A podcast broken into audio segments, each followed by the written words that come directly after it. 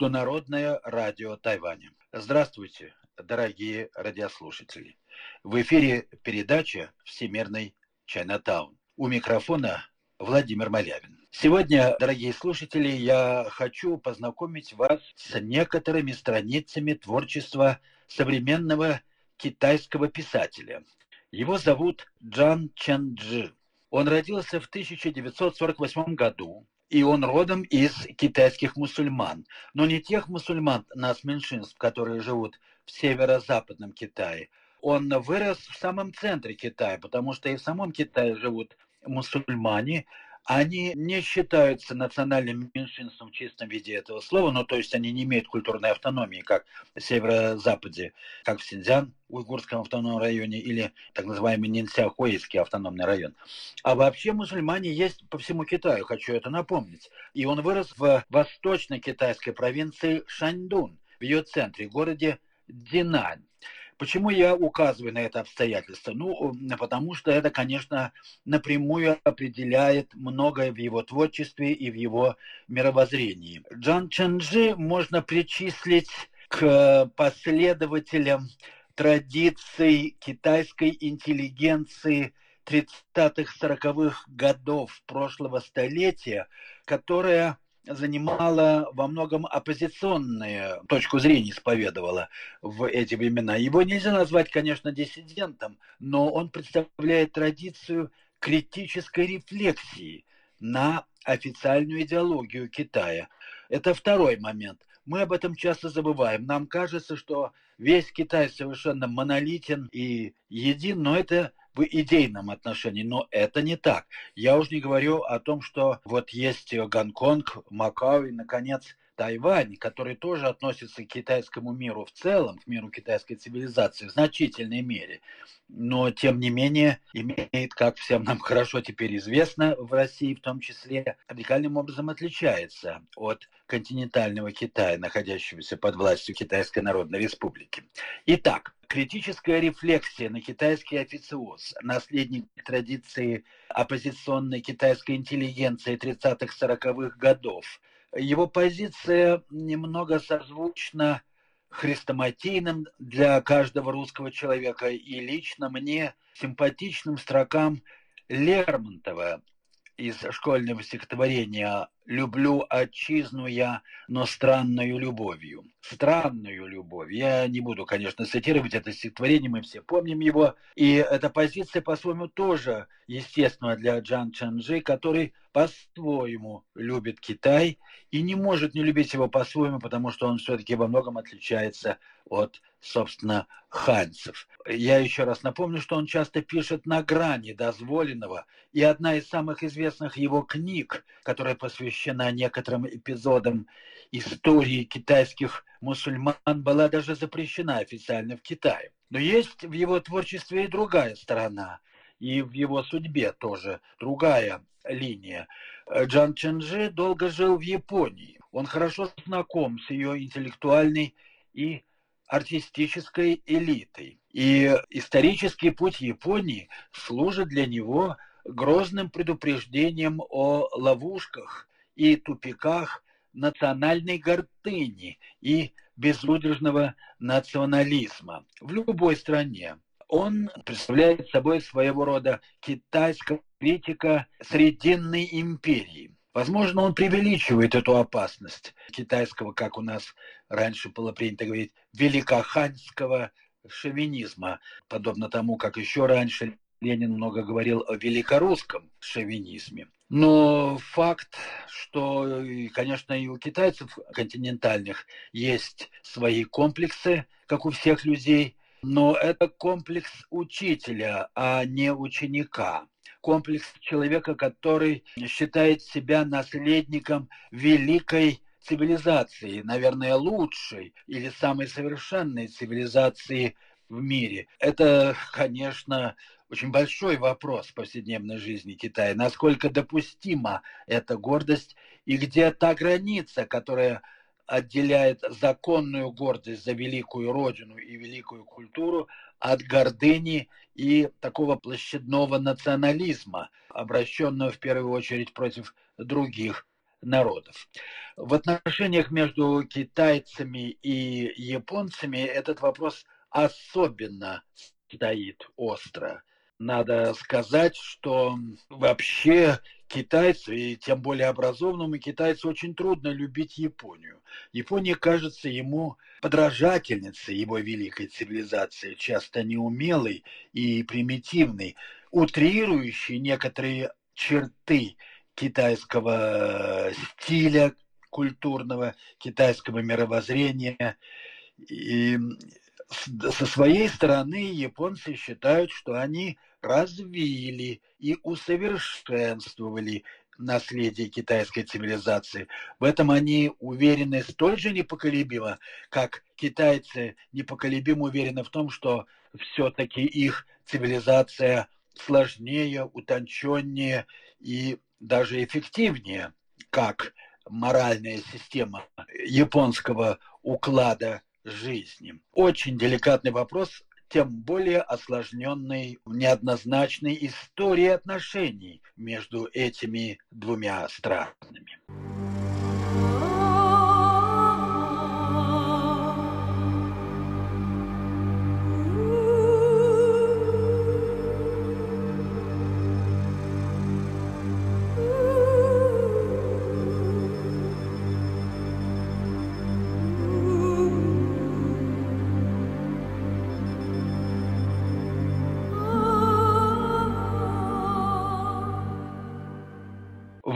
Слушаете передачу «Всемирный Чайнатаун» Международного радио Тайваня.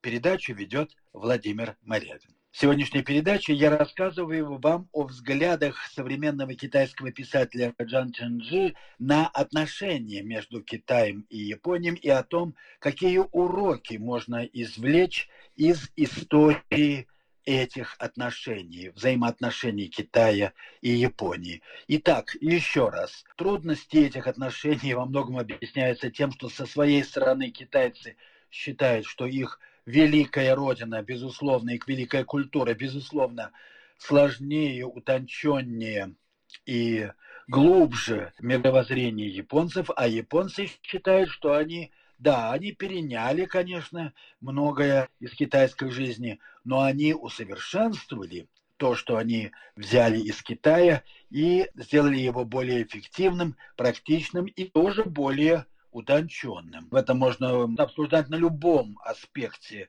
культуры. Ну, возьмите сады Китая или Японии, имея некую общую основу, они, безусловно, представляют очень разные стили. Или боевые искусства – вот это знаменитое китайское ушу, особенно внутренние школы, которые имеют свое идейное основание скорее в даосской традиции. И вот японские стили спортивной боевой борьбы, как они появились, как они сложились в Японии, ну и в Корее, разумеется, вот начиная с карате и кончая дзюдо, айкидо и прочими вещами. Что лучше, что хуже – об этом можно говорить до бесконечности. Ну и, конечно, вопрос ритуала. Я в 80-х годах, когда жил в Японии, еще застал те времена великояпонского шовинизма. Сейчас уже Япония затихла. И тогда, конечно, не было в японцах такого э, напускного национализма э, безудержного. Но в любом случае они были уверены, что все-таки в духовном отношении, в понимании ритуала они стоят выше современных китайцев. И Любой японский профессор после вечера с э, употреблением саке в японском ресторане, прощаясь с вами, должен был бы сказать что-то вроде, ну, если вы китаевед, конечно, и разговоры шли о Китае, что вот выше всех, конечно, в мире были древние китайцы, но их уже нет, к сожалению, все вывелись. Теперь вот на втором месте японцы, которые переняли, восприняли наследие древних китайцев и успешно его притворяют в жизни – это и э, второе место за японцами. Ну, а современные китайцы на третьем месте. О европейцах и речи нет. Это уж совсем другой мир, и он вне этой категории. Между тем, на Тайване, и все тайваньцы хорошо знают эту японскую поговорку, которая бытовала во времена японского владычества на острове, о том, что у японцев есть ритуал, а у тайваньцев есть тело физическое. Это означает, что тайваньцы, в общем, как-то не понимают суть ритуала. Видимо, я думаю, исходя из смысла этой поговорки, хотя это очень неполикорректное ныне утверждение, и никто так прямо вроде бы мне это и не говорил. Но во всяком случае это есть. В чем тут дело? Японцам, видимо, кажется, что они развили или усовершенствовали китайский ритуал в том смысле, что они развили его, вот эту ритуальность, церемонность, вежливость до предела. И они саму жизнь превратили в искусство. В то время как в Китае, наоборот, сохранился очень сильный элемент естественности в поведении, сдобренный, конечно, таким шутливо ироническим, игровым отношением к жизни, что японцы тоже имитировали, впрочем. Китайцы ведь современные часто говорят, например, на занятиях боевыми искусствами, пойди поразвлекайся там часок другой вот этим э, заданием. War и war – это самое, я говорю с пекинским прононсом, потому что на севере Китая это обычно мне приходилось это слышать. Пойдите поиграйтесь немного. И это тоже ведь часть естественного, да, естественности в нашей жизни. Также чайные церемонии. Первое, что я услышал от одного э, тайваньского каллиграфа и знатока чая, это был прекрасный человек, ему было лет 70 по фамилии Дай, он был также керамист, создавший свой собственный стиль керамики, свои чайники, которые он называл чайниками пяти стихий. И первое, что он мне сказал, вот наши чайные церемонии совершенно разные. Японцы сидят, как аршин проглотили, без движения. У них все очень формально, и они все делают очень искусственно. А мы вот сидим спокойно, семечки лузгаем за чаем, и нам хорошо от того, что мы предаемся естественной радости жизни. Да, в этом есть большая разница, как вы понимаете. И, конечно, она дает основание для каждой из этих двух сторон для того, чтобы считать именно себя превосходящим других. Ну, э, вопрос этот очень сложный и очень тонкий. И, как я уже сказал, значительно осложненный э, тяжелой исторической памятью, а именно агрессивными войнами, и в особенности, конечно же, последней агрессивной войной, которую японцы вели в Китае в 30-40-х годах.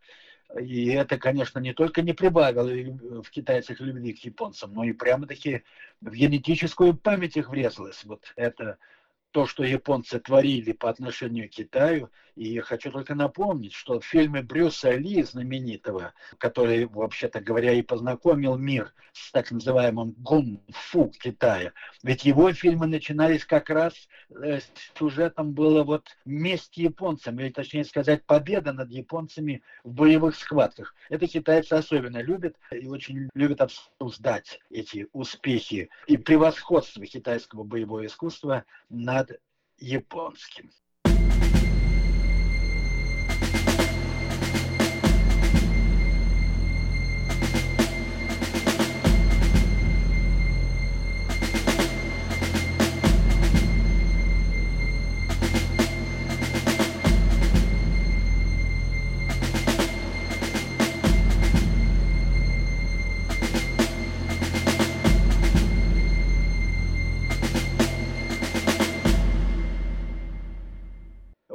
Слушаете Международное радио Тайваня, передачу «Всемирный Чайнатаун». Передачу ведет Владимир Малявин.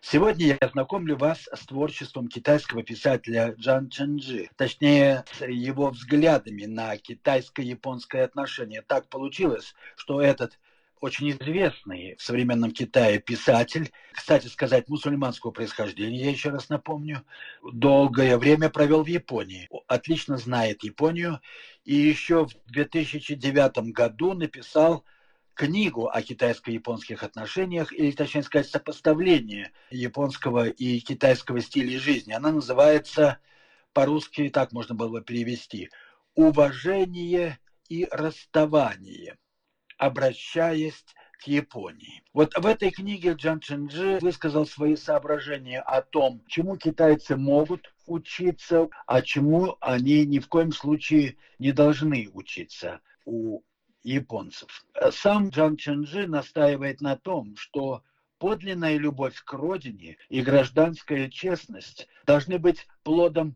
мучительного поиска истины, по ту сторону идеологических клише.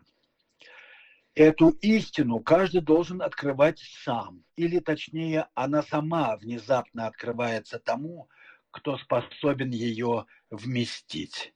И это апофеоз этического отношения к миру, который интуитивно внятен каждому, однако он невыразим в общих правилах и понятиях. Мне очень близка эта позиция, поэтому я хотел бы процитировать заключительные слова собственного предисловия к моей книге «Китайская цивилизация», опубликованной в 2000 году, где сказано, что работа историка должна помочь читателю лучше осознать глубочайшую проблематичность человеческого бытия, приняв факт неизбежности и неизбывности соприсутствия в нашей жизни другой культуры, другой идеи человечности. В конце концов, прошлое будет для человека живым, пока оно будет для него неудобным. Конец цитаты. Вот эта же позиция, в общем, свойственна и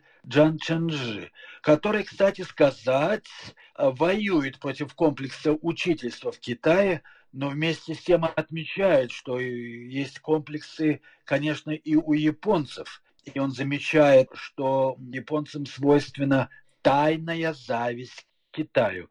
Мне тоже кажется, что тут у, у японцев был такой своеобразный комплекс неполноценности, комплекс ученика, который они пытались всячески изжить. И даже войны-то их совершенно нелепые с исторической точки зрения против Китая, это, мне кажется, иногда тоже попытка ученика убрать учителя наконец, который мешает ученику жить. Представьте себе, ведь ученик, он может быть очень технически развит, он может быть даже лучше учителя технически оснащен. А в чем разница между учеником и учителем? Учитель свободен, а ученик нет. И вот эта обреченность на несвободу, которая свойственна японцам – мне кажется, это тоже важный компонент вот того психологического напряжения, свойственного японцам. И этого никто не будет отрицать. И выразившегося в известных чертах японской культуры, харакири и тому подобных вещах. Не буду говорить о корнях. Этого вы можете прочитать об этом в моих книгах «Сумерки Дао», да и в той же китайской цивилизации, мои соображения на этот счет.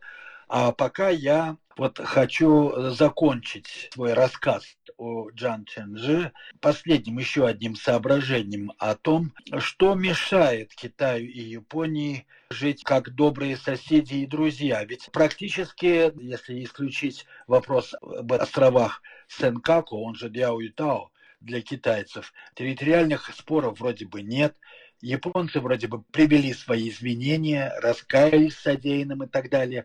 Но вот Китаю все кажется, что японцы хоть и изменились, но они недостаточно раскаялись. Это тоже интересный вопрос. И, честно говоря, невольно вспоминаешь вот этот ритуал самокритики, который был распространен в Китае во времена культурной революции, когда какого-то человека в неком кругу объявляли реакционером или правым элементом и заставляли его каяться в каких-то своих проступках. Он начинал их перечислять, но этого всегда было недостаточно. На следующий день опять собиралось собрание, и опять его начинали мучить вот этими требованиями. Покаяться, наконец, всерьез, искренне раскаяться. Даже если человек каялся, надо было сделать так, чтобы люди поверили, что он кается искренне. А как это сделать, а? Это не так просто. И здесь тоже есть какие-то глубины китайской культуры и китайского сознания нам малопонятные хотя что-то похожее было, конечно, и в советские времена, но далеко не в том виде и не в том масштабе. Вот об этой теме я, наверное, тогда выскажусь в следующей передаче. А пока я заканчиваю сегодняшний свой рассказ о писателе Джан Чанджи. Вы слушали передачу «Всемирная Чайнатаун». Ее подготовил Владимир Малявин. Всего вам доброго, дорогие слушатели. До следующих встреч в эфире.